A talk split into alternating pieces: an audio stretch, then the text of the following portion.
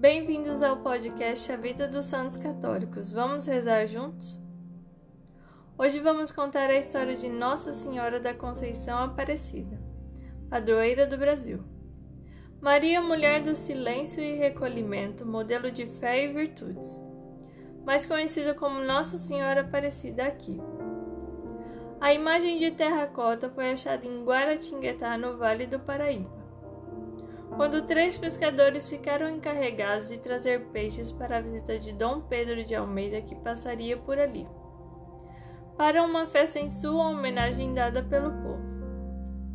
Apesar de não ser temporada de pesca, os pescadores foram até o rio Paraíba do Sul.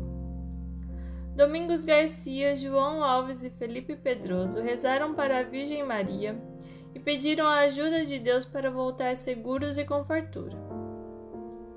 Após várias tentativas infrutíferas, desceram o curso do rio até chegarem ao porto Itaguaçu. Já bastante cansados da pescaria, João Alves jogou sua rede novamente. Em vez de peixes, apanhou o corpo da imagem Virgem Maria sem a cabeça. Ao lançar a rede novamente, apanhou a cabeça da imagem que foi envolvida em um lenço. Após serem recuperadas duas partes da imagem, a figura da Virgem Maria teria ficado tão pesada que eles não conseguiram mais movê-la. A partir daquele momento, os três pescadores apanharam tantos peixes que se viram forçados a retornar ao porto, uma vez que o volume da pesca ameaçava afundar as embarcações.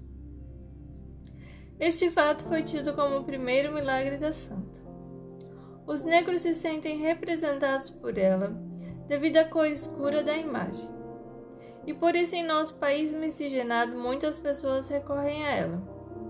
E ela atende a todos que pedem seu socorro. Nossa Senhora Aparecida é conhecida no Brasil inteiro. Muitas graças são atribuídas à sua intercessão. Não deixe de amar essa doce mãe. Para mais podcasts sobre a vida dos santos, continue conosco.